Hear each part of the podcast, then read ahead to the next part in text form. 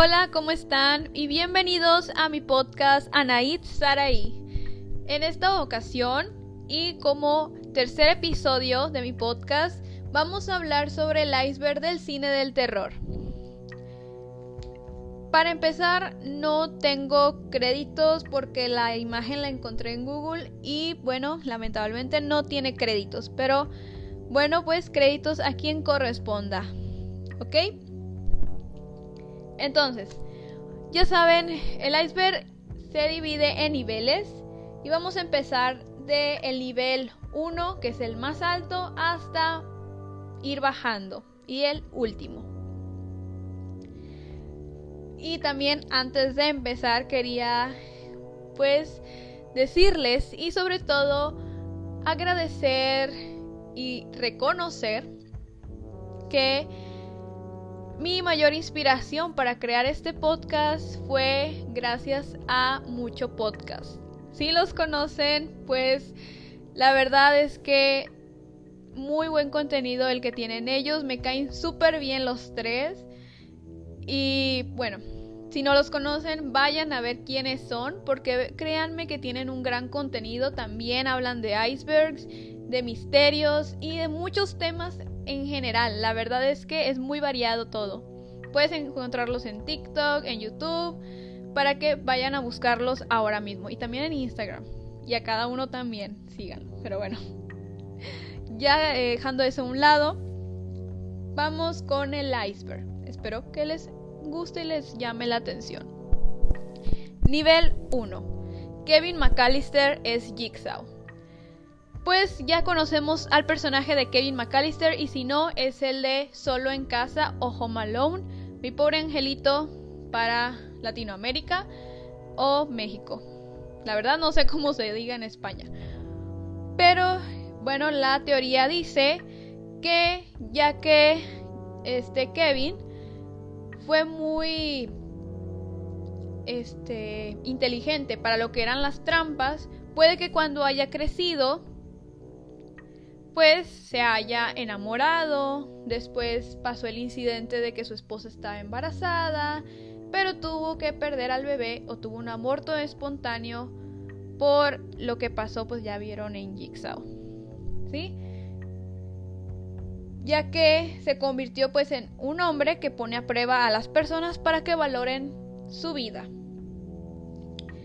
La verdad solamente es como que el refuerzo de que pues ya que sabía que era muy inteligente, que sabía de trampas, pues puede que esas trampas ya no era tanto por diversión o para ahuyentar a unos simples ladrones, sino también para que las personas arriesgaran su vida en ellas. Yo la verdad soy fan de Sao y me gusta la película de Home Alone, pero la verdad pues se escucha interesante. La verdad no sabría si decirle si creo o no en esta teoría, pero pues es interesante, la verdad, ¿para qué les miento? Además de que Sao es mi saga favorita de terror, aparte de Chucky. Número 2. Jason no sale hasta viernes 13, parte 2. Para esto tuve que ver viernes 13, la primerita. Y es cierto, pues en la primera película se aleja se deja a la mamá como la asesina, pues en ningún momento se ve al famoso asesino y cuando sale no es en su forma que todos conocemos y se deja como que es un sueño de la protagonista. Ya que la pues la única que sale es la mamá de Jason. En realidad él no sale. Si nos ponemos a pensarlo bien, él no sale en su forma como la conocemos en ningún momento. Así que Podemos decir que él aparece hasta viernes 13, parte 2. A menos que, pues, no sé, las manos que ya hemos visto no sean las de su mamá o quién sabe, pero se deja en. Se deja que fue la mamá. Tal vez al principio, cuando es como el flashback o que eh, antes que sí mata a los del campamento, puede que sí sea él.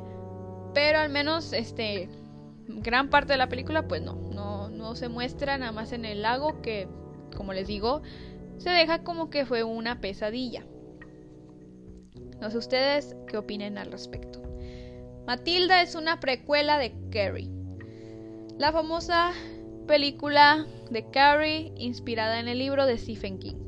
Y Matilda, una película familiar en donde nos muestran los poderes de una pequeña niña que tras ser abusada, pues al menos con sus papás, que no le entendían y que desaprobaban todo lo que a ella le gustaba, empezó a obtener poderes y Carrie pues también tenía eh, poderes telequinéticos, de telequinesis, perdón, mover las cosas con la mente y pues sí. Pues básicamente eh, esto nos dice que tras el hecho de que la maestra Miel no pudiera con Matilda, se dice que cambiaron sus nombres a Margaret y Carrie White y que las dos tienen poderes idénticos de mover las cosas con la mente, como ya les dije. La verdad no tiene fundamentos como tal, solamente eso, que pues las dos tienen poderes similares, pero pues no sé ustedes. Yo la verdad no, no creo tampoco que tenga muy buenos fundamentos, como ya les dije. Está raro. Sigamos. Reacciones de terror real en Alien. En la famosa escena del nacimiento del alien se sabía lo que iba a pasar y cómo se veía la criatura, pero los actores no se esperaban que fueran rociados con sangre, por lo que sus reacciones fueron reales. Las reacciones que tuvieron cuando el alien, pues en la famosa escena donde sale del cuerpo del astronauta, ¿sí? que pues es como un baño de sangre, eso no se lo esperaban. Entonces sus reacciones como de asco y de horror son muy, muy 100% pues reales. La Mansión del Diablo de 1896. Es una película a la cual se le conoce como la primer película de terror, dirigida por George Méliès, la cual es del cine mudo, o sea, solo imagen y no sonido, como en la antigüedad. Fue también dirigida en Francia y trata sobre la historia de un encuentro con el diablo y varios fantasmas. Por no por nada, la mansión del diablo. Eso es todo, básicamente. Se le conoce como la primera película de terror en la historia. Pero no sé si ustedes saben de esto que eh, cómo eran las películas mudas, que literalmente, pues, sí, no había sonido, no, los actores no hablaban solo era como música, a veces ni música había. Entonces pueden encontrarla, pueden buscar en YouTube y la van a encontrar y no, no viene sonido para nada. Es como que más o menos con lo que ves, pues ir este, sabiendo de qué trata. Es francesa, por cierto. Nivel 2, ya vamos al nivel 2. Había dos monstruos en Cloverfield. Se cree que el que se ve es solo una cría o familiar, ya que hay diferencias a lo largo de la película hablando de proporciones como la cola y los dientes, pero queda solo como una teoría más. No se cree, los fans la verdad no creen en esto, hablando de la primera película. Y que yo no sabía que ya había tres, o sea, yo nada más vi la uno. Es que perdón, pero eh, sí me, sí me aburre un poquito. Sobre todo las películas que son de que ir grabando o que el personaje va grabando toda la película, sí me aburren. Como la de la bruja de Blair, todas esas películas, no sé.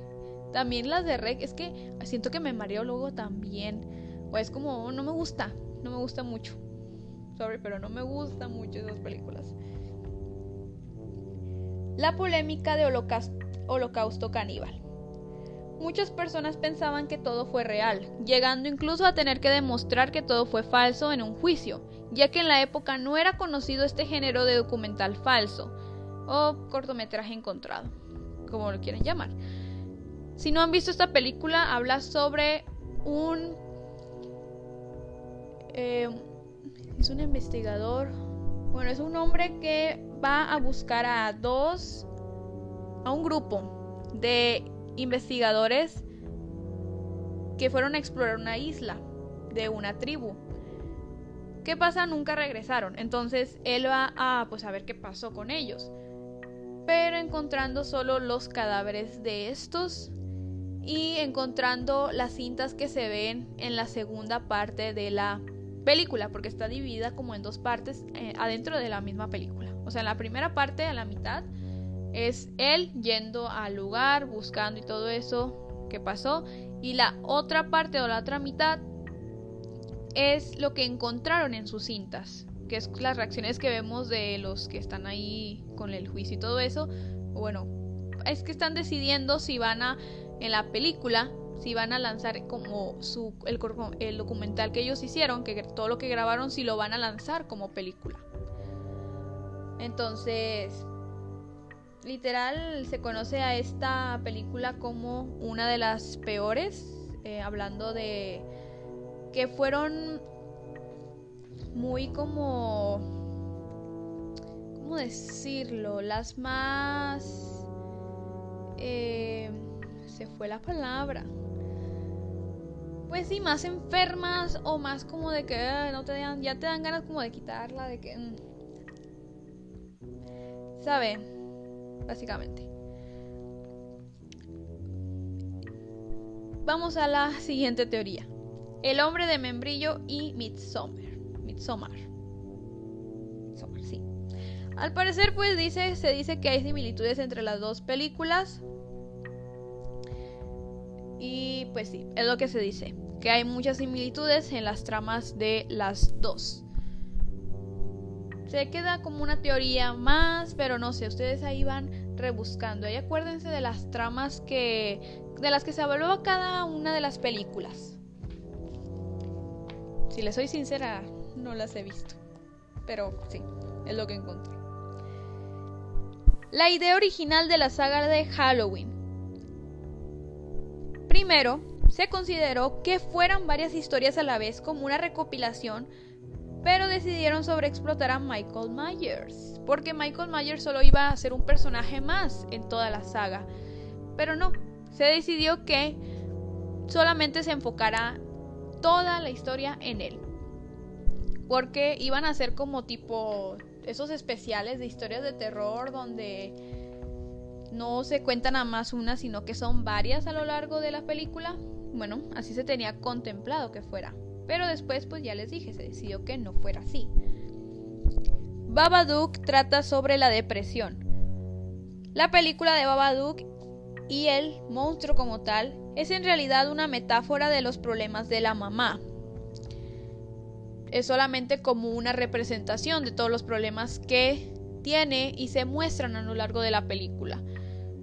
Es como una manera de exagerar todas las cosas en cómo se verían todos esos problemas en en una forma y la forma sería el monstruo de Babadook. Ya que lo piensas así, pues todos podemos ser un Babadook en nuestras vidas.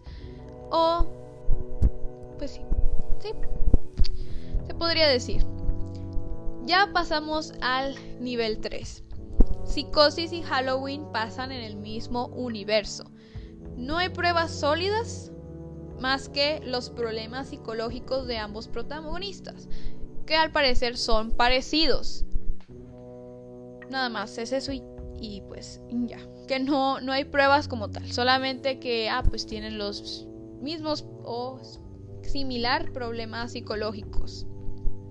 Entonces pues se queda como una teoría más. Las abejas de Candyman son reales. Se utilizaron abejas reales y el actor utilizó un protector bucal para que las abejas no entraran a su cuerpo. Entonces, la escena donde. Todas las escenas donde vemos a este hombre lleno de abejas son reales. Obviamente, pues se tuvo una preparación antes, pero yo no sabría cómo sentirme llena de abejas. Me dan miedo las abejas, no porque sea alérgica, sino porque no me gusta el dolor, no me gustaría que una me pique. No quiero esa experiencia, sorry, pero no quiero esa experiencia. Son lindas, yo las dejo vivir, no las mato, pero es que no quiero que me piquen. Yo sí me alejo del lugar. Ahora no puedo imaginarme cómo sería estar llena de abejas por todo el cuerpo. La película de La Cosa y La Cosa como tal no murió. Esto se basa en que la música que suena en el momento en el que se podría decir que muere, entre comillas, es la misma que, suena cuando sale en toda la película. Cada vez que la cosa hace su aparición, suena esa musiquita. Entonces cuando muere, pues vuelve a sonar. Es como que, que no acaba de morir porque vuelve a sonar su entrada. Además de que el personaje que que son dos personajes al final, ¿sí? Bueno, no les sale humo de la boca aunque estén en un clima frío, como a su compañero diciendo y refiriéndose toda esta teoría a que él es la cosa. Creo que es el personaje el morenito, pero no estoy segura, ¿verdad? No, no estoy muy segura. Sorry por eso. Pero sí, esto son las, los fundamentos que dan. La música que suena cuando se supondría que ya murió y que el personaje que se podría decir que lo poseyó o que la cosa está dentro de él no le sale humo de la boca como una reacción natural del cuerpo humano, donde le saldría humo de la boca como a su compañero. Entonces, en eso se basa esta teoría. The Man Who Laughs y el Joker. Se dice que el personaje del hombre que ríe, o The Man Who Laughs, inspiró a el Joker, habiendo similitudes en su imagen, además de que en la primera aparición del payaso en los cómics se llama The Man Who Laughs como homenaje a la película y a la obra. Esto es lo que dice, entonces parece que es canon. ¿No han visto esa película? Yo no la he visto, pero se las recomiendo. Pinochet Revenge utiliza la idea original de Chucky. La primera se estrenó en 1996, o sea, Pinochet Revenge, y la de Shell's Play en 1988, habiendo 8 años de diferencia.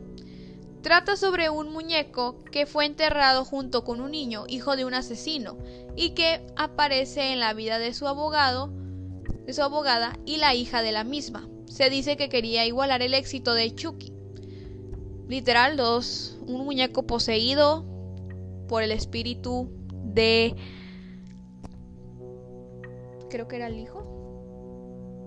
Sí, parece que, que, sí. Sí, con el hijo del asesino que se ve en la película. Ya que el muñeco y el niño fueron enterrados juntos, o al menos el cuerpo del niño, fueron enterrados así juntitos y pues podría decir que entró el alma del niño ahí o una presencia no muy buena, que digamos. Así que pues se dice que en realidad fue una copia, no una idea original. Vamos al nivel 4. Stephen King odiaba la versión de Kubrick, El Resplandor. Como ven, yo hace poco vi la película y aunque sí se ve la diferencia de las películas de, la antigüedad, o bueno, de décadas antes, atrás, y las de la actualidad, pues se ven muchas diferencias. Yo sí las pude notar. Porque sobre todo como la fotografía, como los cuadros, sí, sí hay muchas diferencias. Y pues esta este dato nos dice que se, dice que era una obra vacía, o al menos Stephen King es lo que dijo en sus palabras. Que era una obra vacía con sentido diferente al poder del terror. Admiraba, eso sí, la imagen visual de la película, influyendo que él hiciera la adaptación del 97. También porque decía que habían hecho muchos cambios que lo hacían opinar eso habían cambiado ciertas cosas en el libro, bueno, la historia que está inspirada en el libro, y a él no le gustó eso, que hayan cambiado cosas de ahí, porque pues él, este, estás hablando de un autor, tú estás escribiendo un libro donde te dedicas a hacer una historia para que después la adapten al cine y pues ellos hagan y deshagan con tu obra lo que quieran. Así omitan cosas importantes, como él dice, o no. Por eso es lo que lo llevó a hacer la adaptación del, de 1997. Esa sí fue dirigida por él, pero no igualó para nada en éxito a la de Kubrick, por lo que fue un fracaso. La adaptación del el propio Stephen King que la de la primera que fue dirigida por Stanley Kubrick. Eh, segunda teoría del nivel 4. Freddy Krueger es el padre de Nancy. Esto nos habla de que la madre de Nancy fue una de las víctimas de Freddy, dando como resultado su extraña conexión entre Nancy y Freddy Krueger. Ya que pues esto dice que siendo una de las víctimas, pues puede que en sangre pues sea su hija, ya que su madre puede que haya sido víctima de abuso sexual por parte del personaje, de este hombre antes de morir, claramente. Bueno, la que sigue. Disney hizo una película de horror y yo creo que en esta se está refiriendo a Escape from Tomorrow, que en realidad no fue una película dirigida por Disney, ya que esta se trata sobre un hombre y sus alucinaciones dentro del parque en su último día de, de visita, filmada en blanco y negro. Esta fue filmada dentro de Disney sin permiso, con cámaras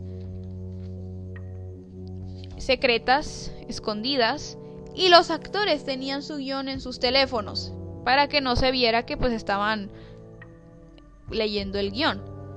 Algo más extraño es que la empresa no los demandó y solo lo ignoró. La pueden ver en Cuevana por si les interesa. Escape from Tomorrow. Escape del mañana. Hmm, como Tomorrowland. Bueno, este, eso sí es cierto. Ya, ya les los digo. La pueden encontrar en Cuevana. Y sí, eh, esta es una película que dirigió. Dirigieron unas personas. Nada que ver con Disney. Se filmó en Disney. Y cuando salió y al parecer Disney sí sabe de esta película porque fue muy famosa en su tiempo, pues no los demandó, o sea, lo pasó de largo, así como hizo ojo ciego. No, pues le valió, así de simple. Entonces no hubo cargos, entonces queda como la película de horror de Disney. Filmada en Disney, pero no dirigida por Disney.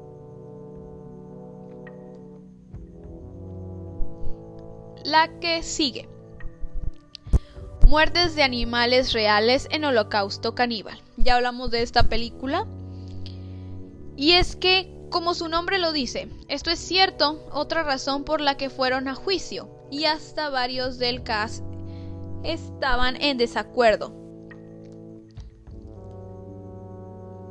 Ya que en las escenas donde los matan fueron grabadas aparte o por extras. Bueno, es lo que dice el cast, que ellos estaban en desacuerdo y que pidieron que sus partes donde, bueno, sus escenas donde estaban matando a los animales fueran grabadas por alguien más, como extras, o aparte de las filmaciones normales, ya que no querían hacerlo.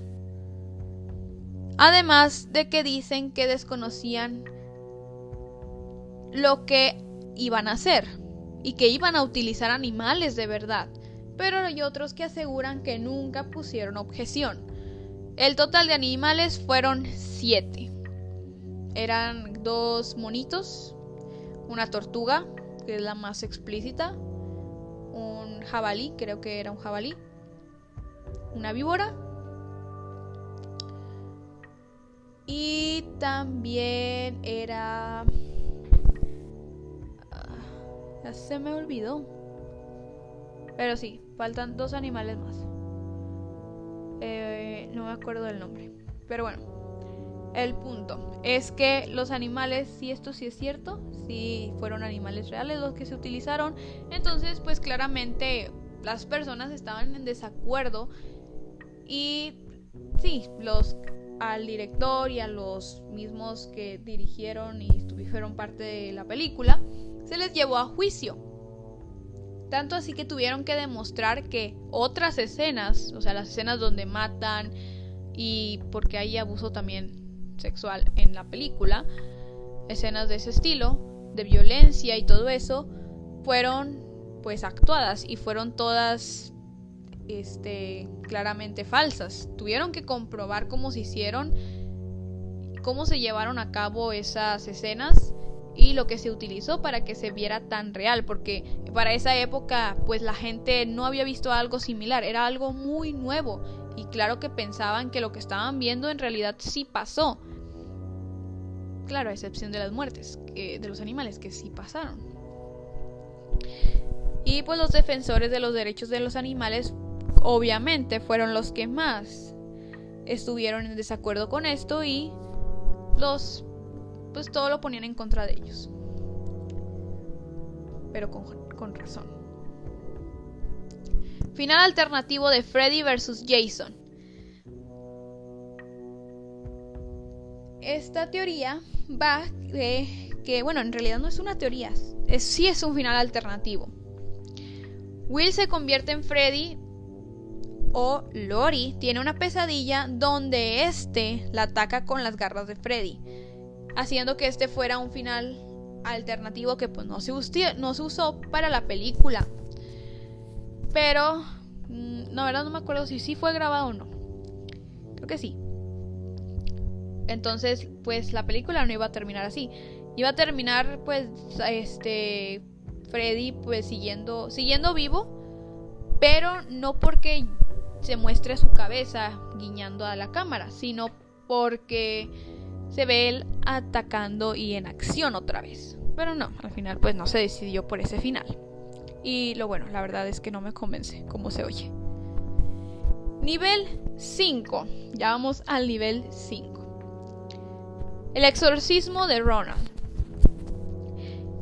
Historia que inspiró al exorcista donde el chico tuvo comportamientos que hicieron que sus padres llamaran a un cura y los convencieran de que estaba poseído. Ronald Edwin Hunkeler. Esto pasó en 1949. Así como en el episodio 1 les hablé sobre otro caso eh, de otro exorcismo. Creo que era el exorcismo de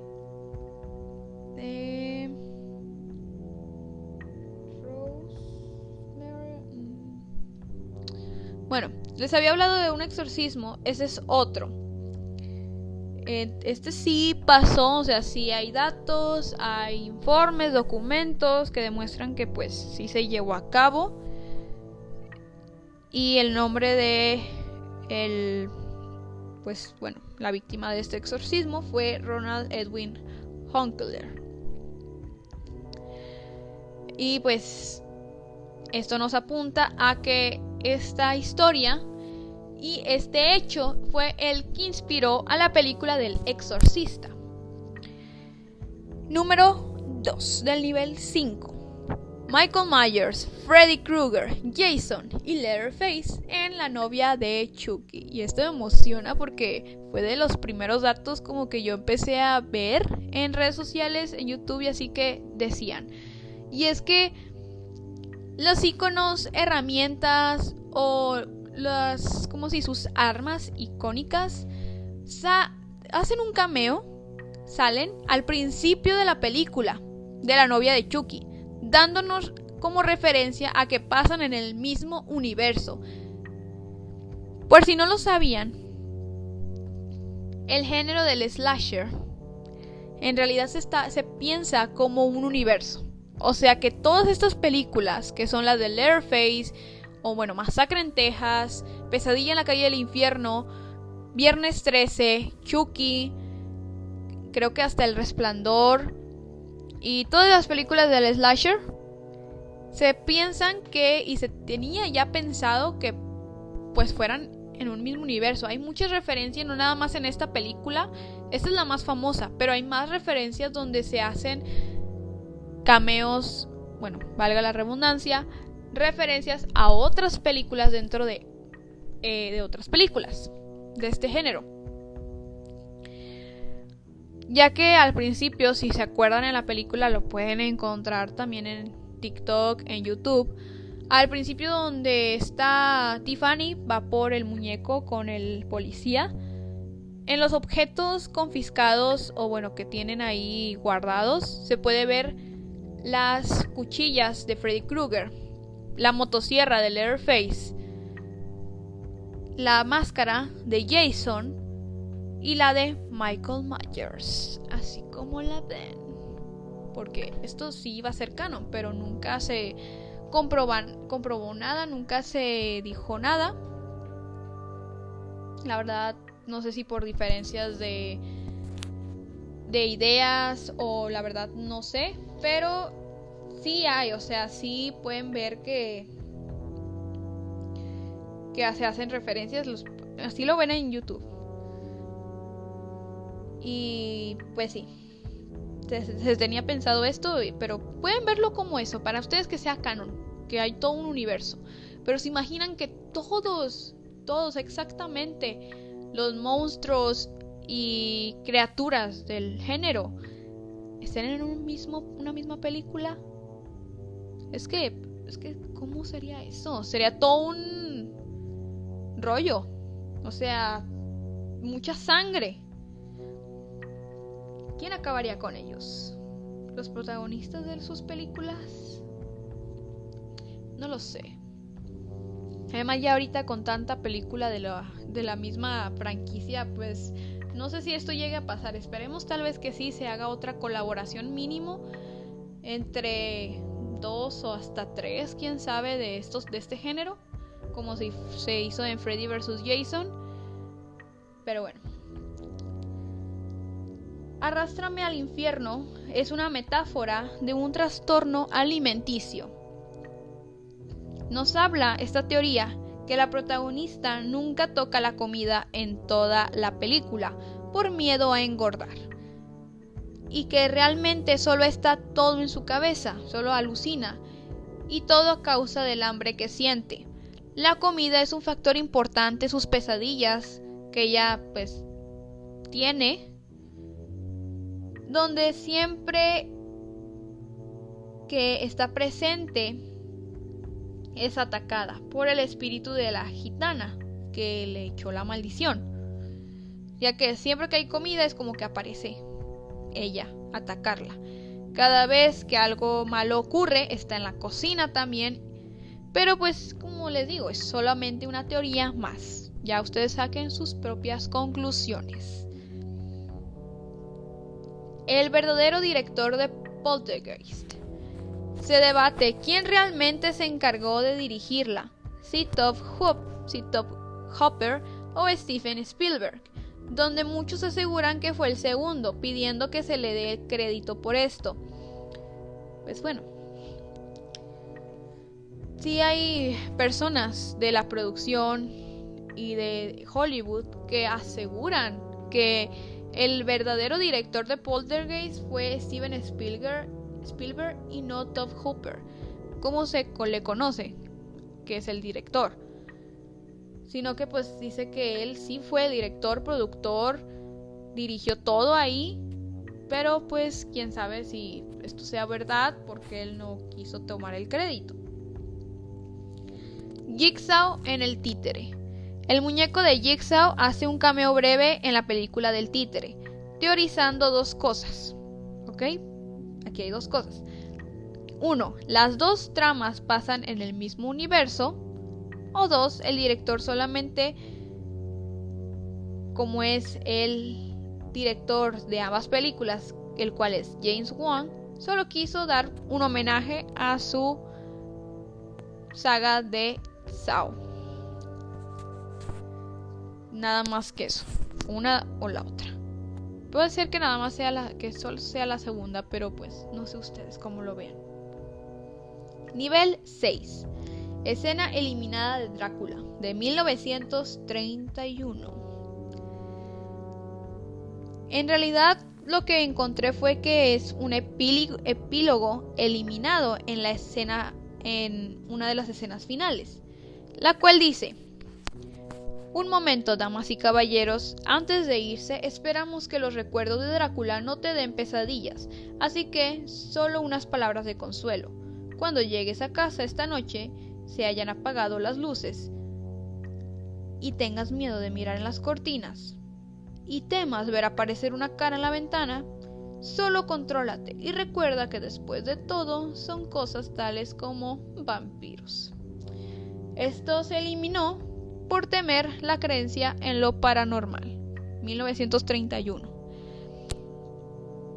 Pues creo que sí tenía un poco de razón, pero pues no sé, la verdad no sé si le da más o menos que lo hayan quitado.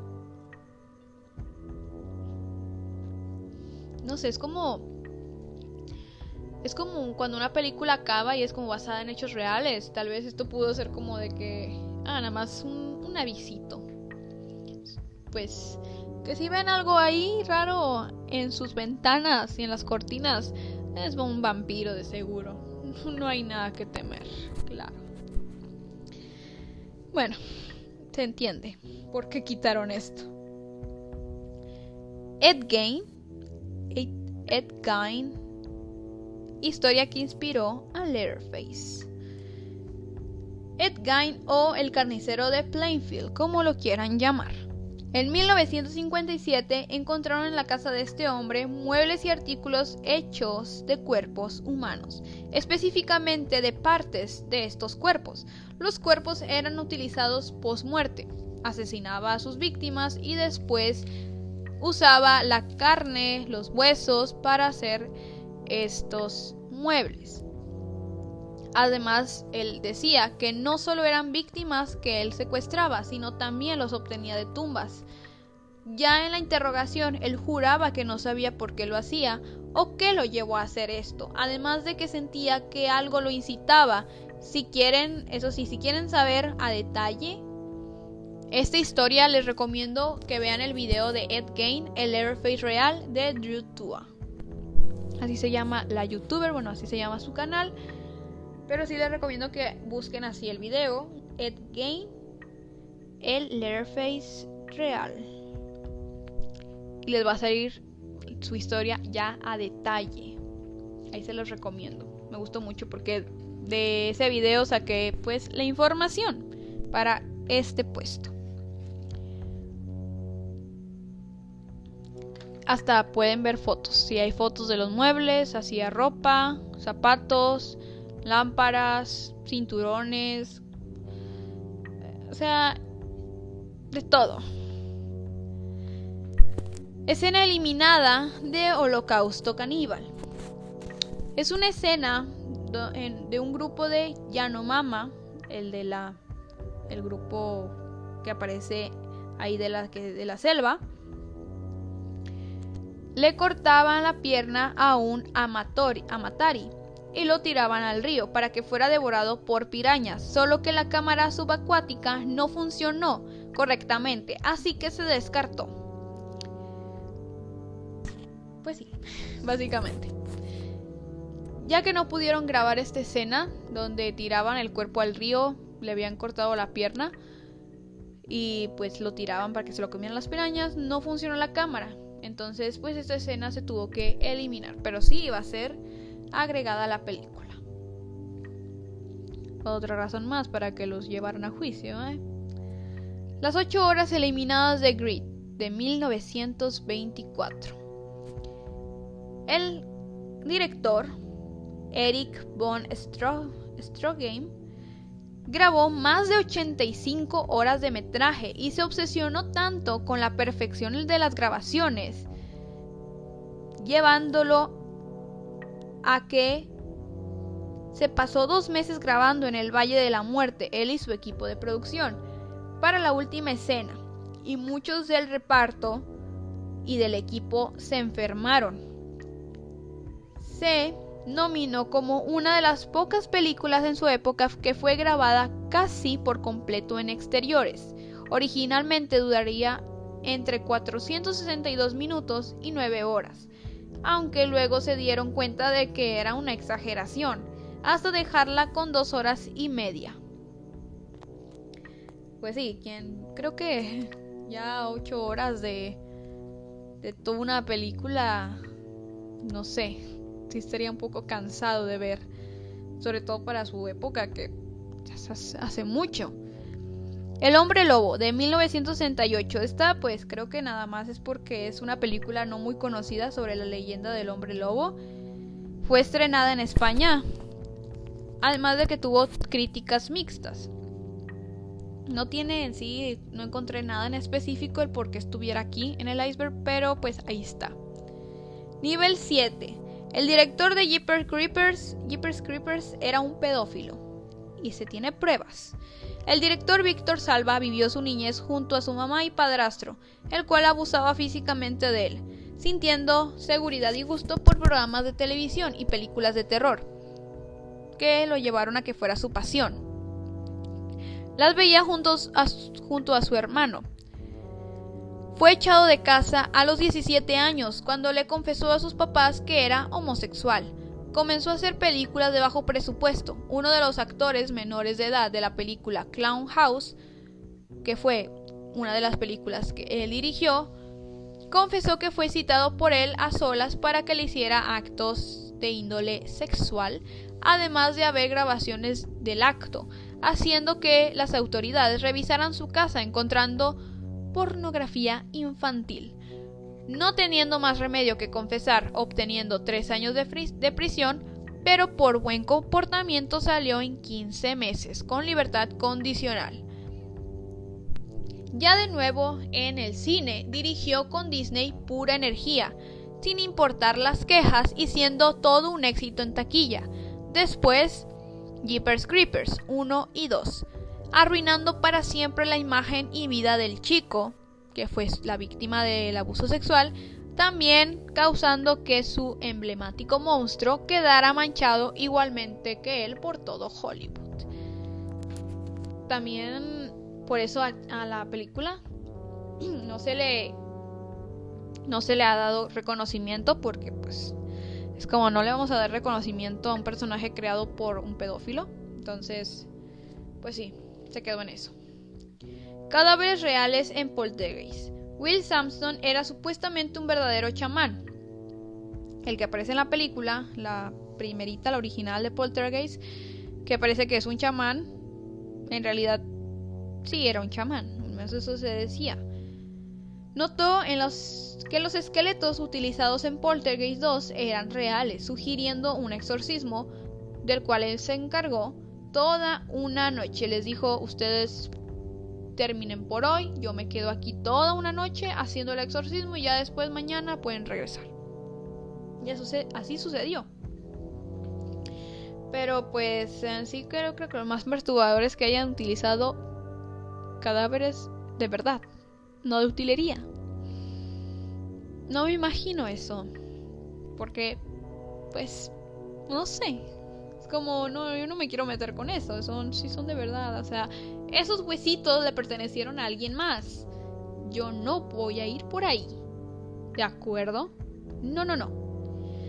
Los Warren son un fraude y perdón a los que les cale y les duelan el corazón. Créanme que, que pues, aunque yo no era como fan de los Warren, como que no sé, les tenía como fe, además de que la historia que se muestra en pantalla es súper bonita, súper linda. Pues, pues no sé, es como duro porque pues también para las películas de terror es como que ellos eran fueron una inspiración para las películas de Lo Conjuro, el, el caso de la Amityville, Conjuro 2, Annabelle, La Monja, como que eso sí, se dice que sí, no fueron muy buenas esas películas, pero como quiera, o sea, las historias estaban buenas, podría decir, o al menos las que ellos contaban. Pero bueno, se dice que en realidad las historias mostradas de esta pareja son retocadas y que agregaron cosas de más para que causara impacto y pidiendo pudieran ganar fama y dinero de ellas. Hay pruebas que relatan esto, pueden verlo, este hay videos que ya te lo ven de que te lo ya te lo ¿cómo se dice? Van desglosando parte por parte, caso por caso, qué pasó acá, detalles que donde, se están donde los están exponiendo. Y además también de que cada vez que ellos iban a demostrar o iban a traer a los en los, pues a las víctimas de estos sucesos siempre pasaba algo de que o no se podían presentar, de, de pues sí, o sea, como que siempre era algo que los impedía que pudieran conocerlos. Bueno, asesino real en El Exorcista. Paul Batterson fue un hombre que se contrató para una participación pequeña en una escena de la película, donde Reagan va al, hospital, donde este era un radiólogo del mismo lugar, ya que pues era un hospital de verdad. Y aquí se filmó la escena. Después de esto empezó a ser el autor de una serie de asesinatos, donde él dijo que cortaba a sus víctimas en pedacitos y las ponía en bolsas de basura. Ya en la cárcel, el director hablaría con él y le confesaría Paul al director los crímenes que cometió, haciendo que el director se inspirara para la película La Casa. Además de que Paul Betterson, es gay. Entonces, en la época donde todo esto pasó, que era en 1970, por esa época, pues obviamente si todavía hasta cierto punto allá era más la homofobia. Y pues era toda la Nueva York estaba pasando por eh, tiempos donde se les pues asesinaban a homosexuales y él justamente empezó con un chico que bueno, el chico lo invitó a Paul a su casa después de una fiesta y después lo asesinó. Y después siguieron más víctimas. Se fue a juicio, después tuvo eh, unos años después libertad condicional y no se tiene registro de que él ya haya muerto. Entonces se tiene la posibilidad de que él siga merodeando por ahí. ¿Quién sabe? no se sabe, entonces pues ahí queda como la duda. Pero sí, en esa película aparece un asesino en serie real. O bueno, lo que algunas pues fue un asesino. Y pues, ¿qué les puedo decir? Este fue el iceberg del cine de terror. Espero que les haya entretenido y les haya gustado. Si quieren que hable más de estos temas o en específico de uno de estos temas me lo pueden decir en redes sociales, en los comentarios, ahí como vean. Y pues ya les dije, cada miércoles, si es posible, estaré subiendo un episodio nuevo al canal. Será eh, un episodio de un iceberg o de algo así, de alguna del cine o de alguna serie, cosas de ese estilo. Y otra semana estaré hablando mi opinión acerca de un tema. También me pueden poner qué temas quieren que hable o de mi opinión.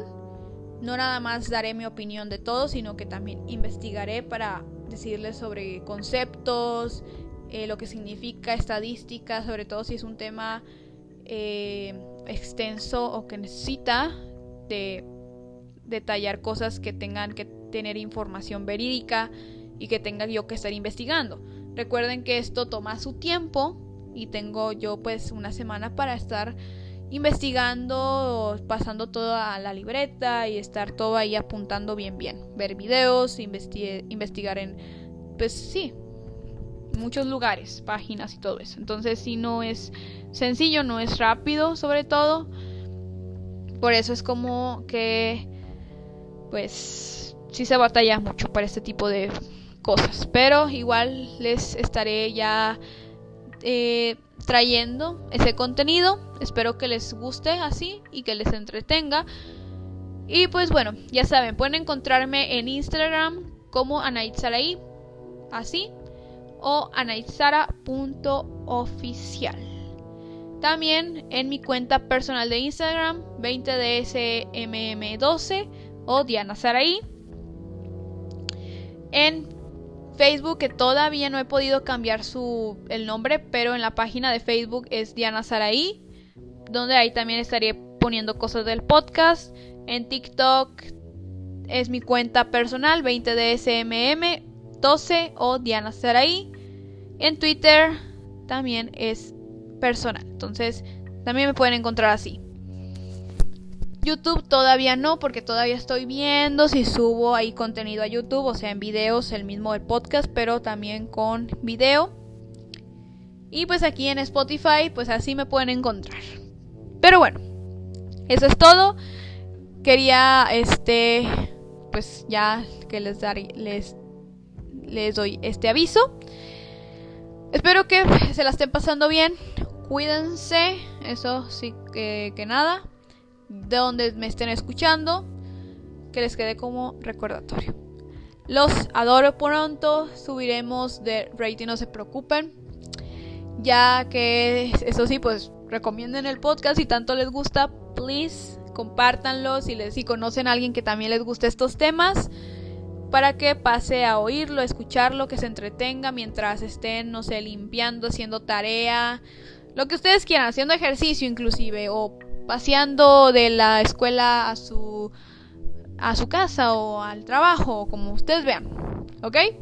Bueno, nos vemos. Eh, gracias también mucho podcast por ser mi inspiración. Me caen súper bien por entretenerme cada vez que hago mis sesiones de fotos. Que pues sí, yo también eh, hago eso, sesiones de fotos de mí misma. Y a todo su equipo también un abrazo, un beso. Que nos vemos también ustedes, también a los que me escuchan. Un abrazo, un beso. Nos vemos hasta la próxima. No se olviden de suscribirse, comentar, calificar y nos vemos en la siguiente iceberg, opinión, episodio, lo que quieran, que venga. Bye.